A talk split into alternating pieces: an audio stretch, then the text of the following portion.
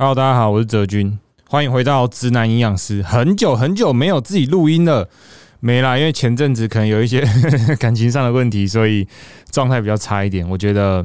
可能讲出来的话，大家也听了也不会很开心，因为那时候情绪比较负面。但最近恢复的不错，因为我出国三次回来了之后，整个算充电充满了。就是我觉得出国把自己置身在一个陌生的环境，你比较不会乱想，而且会有一些比较。嗯，不同的想法。对，那继上次西藏之后呢？我其实那那时候去西藏是十月十三号到二十三号。二十三号的时候早上，我记得我从上海飞回来到台湾，大概中午，然后回家稍微整理一下行李，洗个衣服，休息一下。隔天十月二十四号早上九点，我出现在桃园机场，准备要飞去这个马来西亚。带我的客户去比赛，说带客户去比赛好像有点太正式了。这个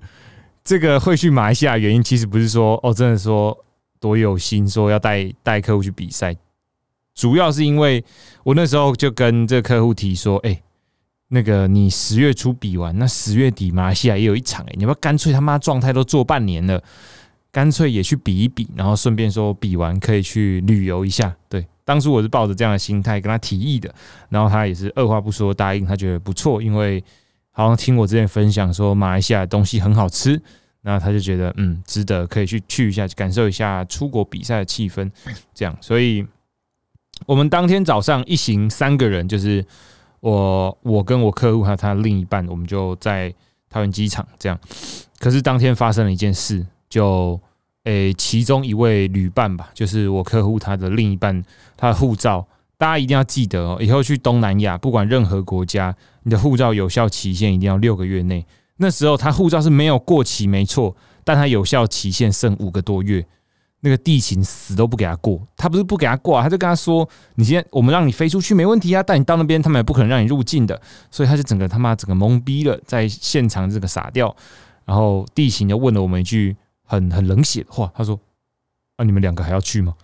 废话，当然要去啊！比赛都爆了，所以就变成说，那个另外一个护照没有过的朋友，他就在桃园当地的外交部的那种办事处，赶快弄了一张，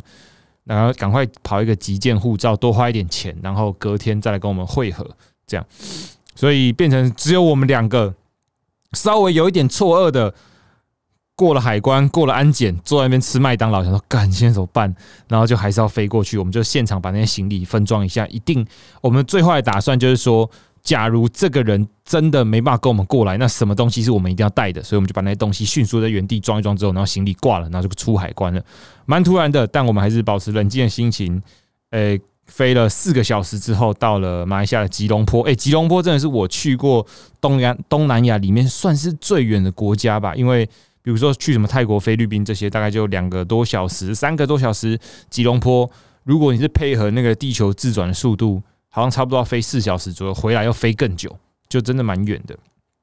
那诶，到当地之后，因为先前我听很多这个马来西亚的粉丝跟我说，吉隆坡是一个他妈很无聊的地方，去那边就只要去转机就好了。不是我讲的，是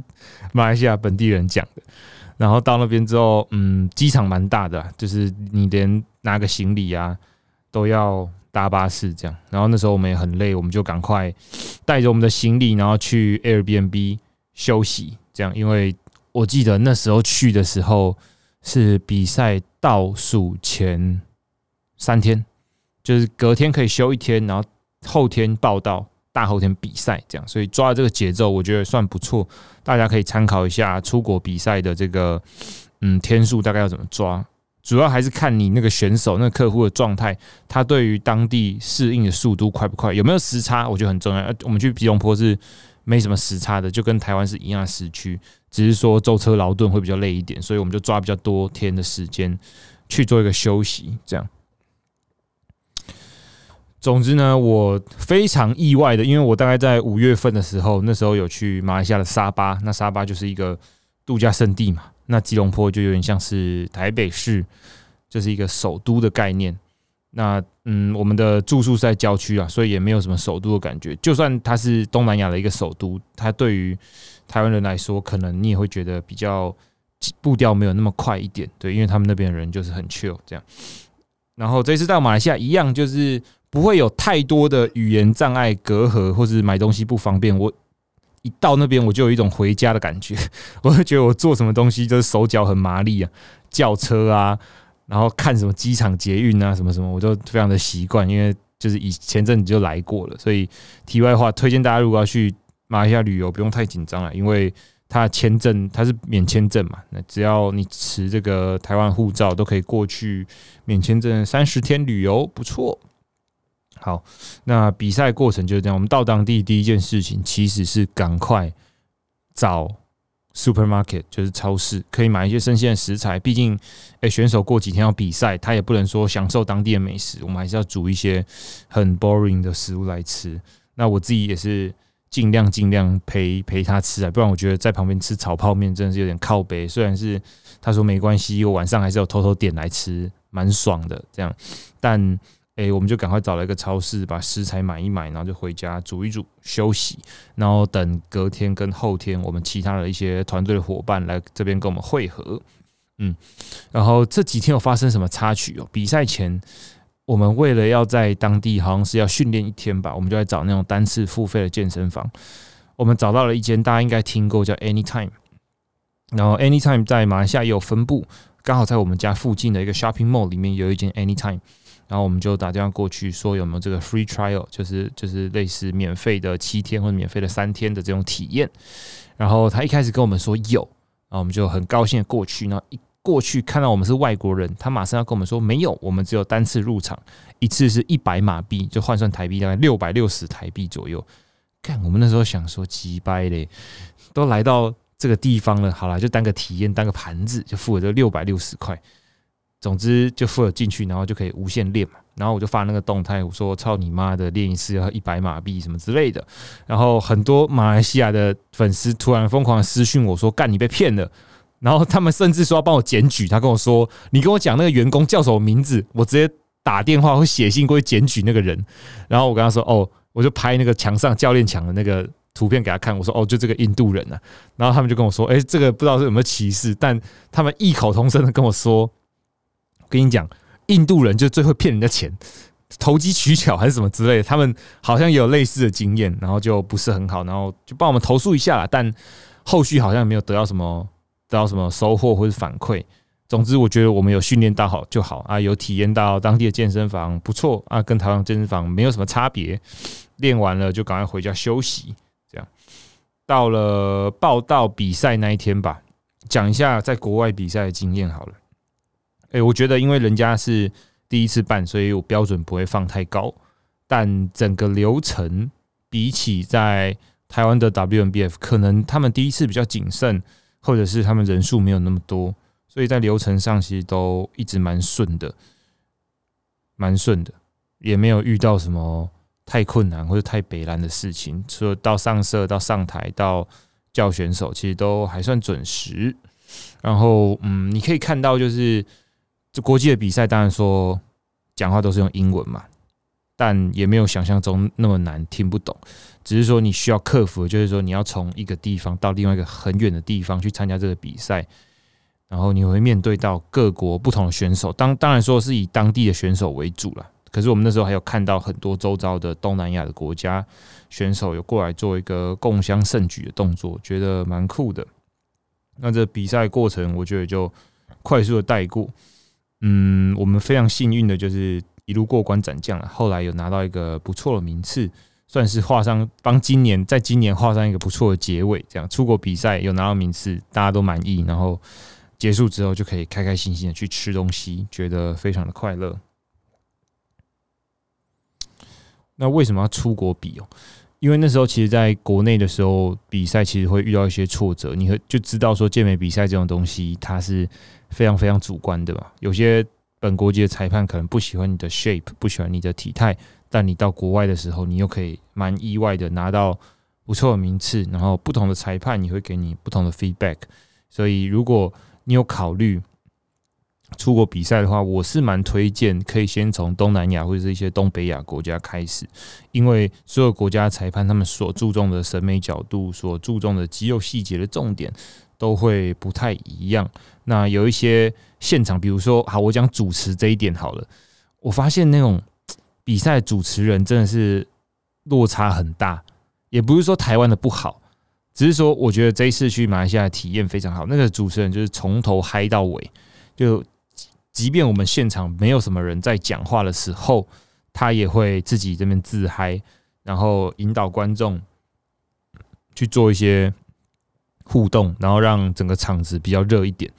所以在那边看比赛的感觉，跟在台湾其实有非常非常大的落差。就嗯，你你你在台湾你是为某一个选手加油，但你到那边你是直接喊什么台湾，就是为一个国家加油，那感觉就有点不太一样。这样虽然健美比赛如果比起那种什么竞技运动算是一个比较小的赛事，但到那边就会有有一个向心力的感觉。这一次好像也蛮多选手去的，台湾去了十几个，有十几个吗？大概。十个以内了，男生加女生的话，所以呃不错，大家可以体验一下。那需要注意的事项的话，我觉得你订好饭店之后，一定要先找好周遭的超市跟健身房。再来就是交通方式，我觉得很重要。我觉得很幸运的是，我们这一次去的不是一个诶语言太不通的国家，就基本上在吉隆坡这个地方讲中文。大概有一半以上的人都听得懂，除非你一看那个司机就是马来人，你就直接跟他讲英文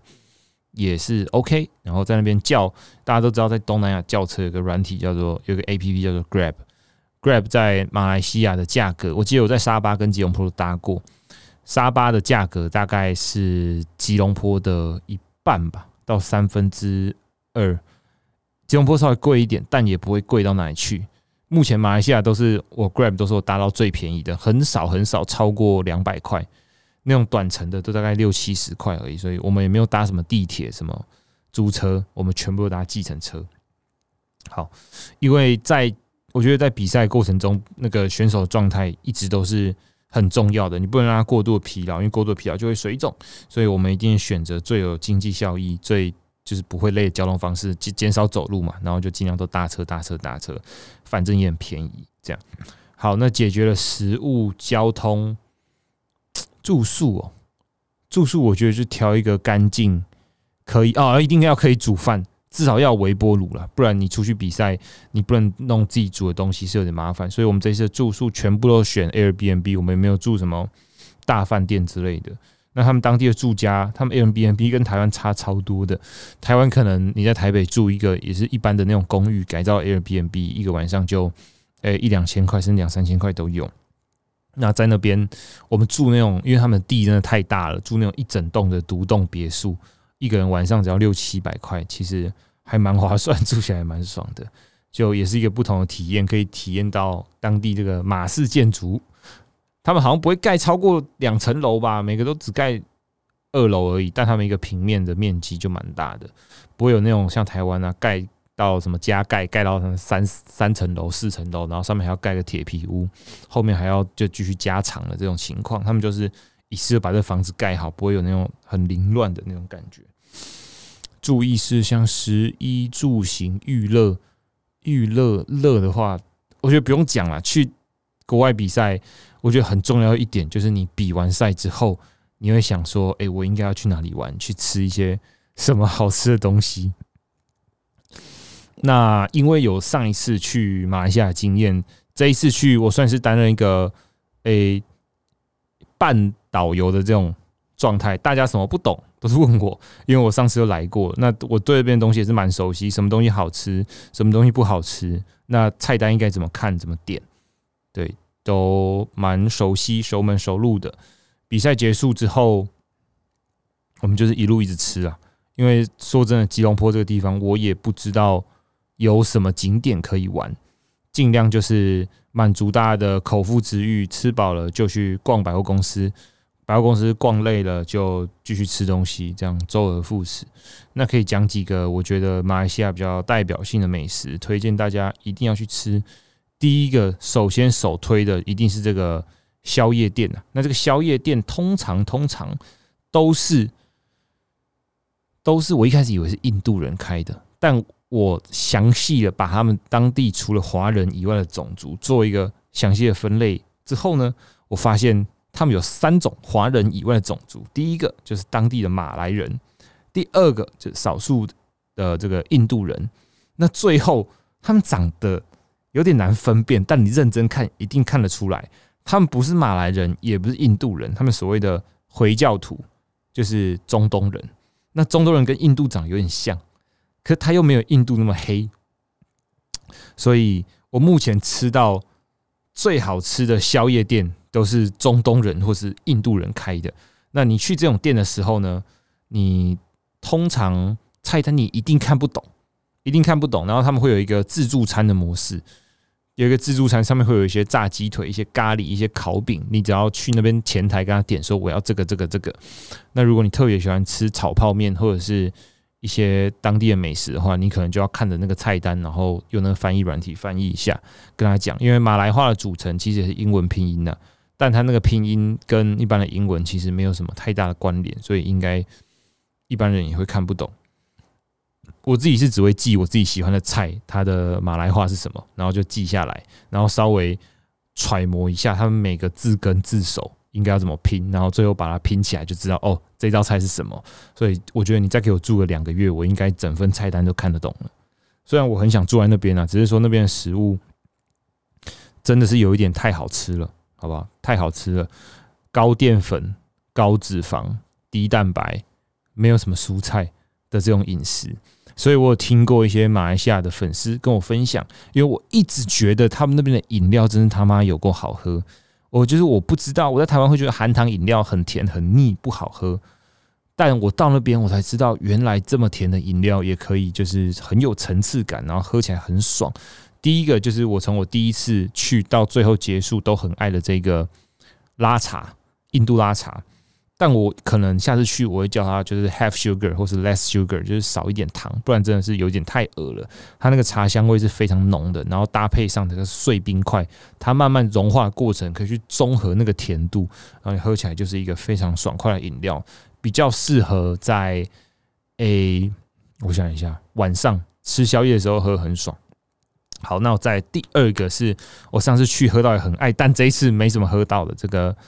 Coconut Frap 就是这个椰子冰沙，椰子冰沙我后来去泰国有喝到很赞的，只是在马来西亚这一次就没有体验到很好喝的椰子冰沙。大家如果有看到的话，一定要点。椰子水已经很透心凉了，但椰子冰沙就是它的加强爽快版，会让你就是诶念念不忘。这样好，那第三个我喜欢的是我这一次爱上的一个饮料，叫做黑咖啡。还有他们的白咖啡，所谓白咖啡就是说咖啡加牛奶还是炼乳吧，忘记了，也是蛮甜的，很适合在早上喝。他们都是加这种碎冰，然后加一点点的糖或者炼乳，然后喝起来就有一个爽感。对，所以每个时段适合喝的饮料不太一样。我们刚刚讲到哪里？马来西亚美食哦。哦。讲到我这一次爱的美食，还有炒泡面啊，我一定要再推广一次炒泡面，因为我觉得那个味道是我不知道为什么台湾每次都炒不出来，因为台湾人炒泡面他妈每次只用维力炸酱面炒，有啊，最近这几年开始流行印尼炒泡面之后，会把那个印尼酱料包拿出来炒，但可能炒的人是台湾人吧，对不对？这样讲好像有点种族歧视，但印度人跟中东人炒出来炒泡面那个味道，真的不是台湾人炒出来可以比拟的，他们可能会有加一些什么。什么毛啊，或者汗水之类的，我不知道，因为他们那个用餐环境其实都蛮脏的，蛮脏。可是哎，很神奇哎，我去马来西亚两次，从来没有落晒，从来没有，而且粪便都超成型的。就 even 他们今天餐厅可能环境不是很好，你也不知道他那个冰块干不干净，但我的肠道菌相好像跟马来西亚蛮合的，我就从来不会落晒。但到泰国我就这个肚子稍微不舒服一下，没有到拉肚子啊，就是比较诶闷闷的。然后很多人去泰国一定会落赛嘛，所以你就会发现落不落赛啊，水土不服这件事情，这我可以讲一些我对于水土不服这四个字的一些科学观点。好，今天刚好提到，我本来没有准备这一段的科学观点，就是说，所谓水土不服，就是你到那边你会有各种症状，包括头痛、想吐、落晒、胀气。那你如何去解释这个水土不服呢？我后来想了想，我觉得跟肠道菌有关，因为你任何诶接触到，应该说你到一个另外一个国家，你一定会接触到他们的食物。那我们也知道，我们身体里面的肠道菌会很大程度的去影响我们整个人的内分泌，整个人的身体状况。所以你的一些发炎反应啊，你的一些肠胃不适，都跟肠道菌有关。这时候，你到了一个新的国家，吃他们当地的食物，你会同时把他们当地的一些细菌吃到你的肚子里面。好，这个细菌。对于你来的身体来说是非常陌生的，但它对当地人来说是非常习惯的。所以你可以看到说，诶，在泰国、在马来西亚这些东南亚国家，他们当地人去这个夜市，即便是吃这个稍微看起来不是很干净，可是很美味的这个摊贩，吃了之后也不会特别拉肚子。那为什么我去那边吃了一个很干净、看起来很干净的摊贩，但我最后还是拉肚子？主要就是你的诶肠道菌对于当地的菌还不是非常的习惯，所以你说这个要怎么办呢？我觉得就只能赌了。你要么就是赌说，嗯，自己的菌刚好跟他们当地的食物很 match；要么就是你就挑看起来绝对干净的店去吃，不然水土不服的风险是一定有。那那那快的人可能在两三天内就可以习惯了，那那种比较衰小的人，可能去旅游的那几天都会非常的不舒服。那大家在遇到水土不服这件事的时候，是可以尝试吃一些益生菌，看有没有改善，或者是就一些比较有风险的东西不要吃了，包括海鲜嘛，大家都知道海鲜里面细菌非常的多。那再来，我觉得冰块也蛮危险的，大家应该不太知道，冰块容易大肠杆菌超标。那吃冰就是这种外面的饮料，用一个杯子装，你也不知道它有没有洗干净，然后再给你加一个莫名其妙不知道是饮用水还是自来水做的冰块，然后最后把饮料倒进去。虽然它整体看起来是干净的，但你喝起来你可能就喝进非常多的大肠杆菌，然后你就会诶不舒服啊、落晒、胀气这些的。那如果你真的是一个很精、很保守的人，你就去外面都喝那种罐装饮料，然后不吃海鲜，我觉得你就可以降低非常多。水土不服啊，肠胃不适，甚至食物中毒的风险。对，好，那最后一段，我觉得要来跟大家推广一下马来西亚这个地方。从以前到现在啊，我一直觉得马来西亚只是一个会有侨生过来念书的地方。我想说，干他们干嘛一直过来？是那边很无聊，还是怎么样？结果不是啦，是。我听过当地的人跟我说，对他们来说，可以在本地念大学是成绩比较好的学生才可以在本地念大学，或者你是马来人，他们那边种族的这个算种族歧视吗？还是种族的这个政策好像蛮蛮对华人蛮不友善的，所以来国外念书的几乎都是华人。那他们有几个选择嘛？一个就是来台湾念书，然后台湾念书的蛮多的，然后他们说比较有钱的可能就会送去欧美国家。那真的很优秀，很优秀，可能才可以留在当地念书，因为他们对于当地的马来人还是有一定的保障。这样，好，反正我那时候觉得，哦，马来西亚就是有一个会有侨生过来的地方，我对他一点都不熟悉。那直到我就是上次去了沙巴之后，才发现这个地方比较像是一个，我我不知道我在上节目我们讲过，我觉得它是一个东方版的种族大熔炉，这跟美国有点像，那边真的什么种族都有。呃，我也不知道他，我没有是特别细去查历史，说为什么这个地方会这个国家会有这么多的种族。那主要就是马来人、华人、印度人，可能还有一些回教徒。然后我在吉隆坡也看到看到蛮多欧美人士在那边的，就是它的丰富度其实比起台湾，比起其他我去过的亚洲国家是更丰富的。那开不开放我不知道，对，只是那边你也可以吃到很多不同种类的美食。那如果你一定要去马来西亚，应该说你有计划去马来西亚旅游的话，我有几个点是一定要推荐你们去的。诶，如果说你今天是要去纯度假，纯度假就是你要享受一个海岛风光的话，你要放松，可以去沙巴，然后去那时候当地人跟我说一个岛，然后我朋友有去，它叫兰卡威，这两个地方他们的风景非常漂亮。然后物价也非常的便宜，也不会有都市感，主要就是看自然景观为主，然后好好的放松这样。然后有一个地方叫做槟城，我不知道大家有没有听过槟城炒粿条。那槟城这个地方，它这边有很多古建筑，很多嗯比较洋式的建筑吗？洋楼，然后它当地的氛围会比较像台湾的台南，因为它那边有很多好吃的小吃，都是从槟城这个地方出来的。这也是我下一个想要去的地方。台湾刚好有飞机可以直飞嘛，所以我应该预计在明年或者后年，反正就是我想要喝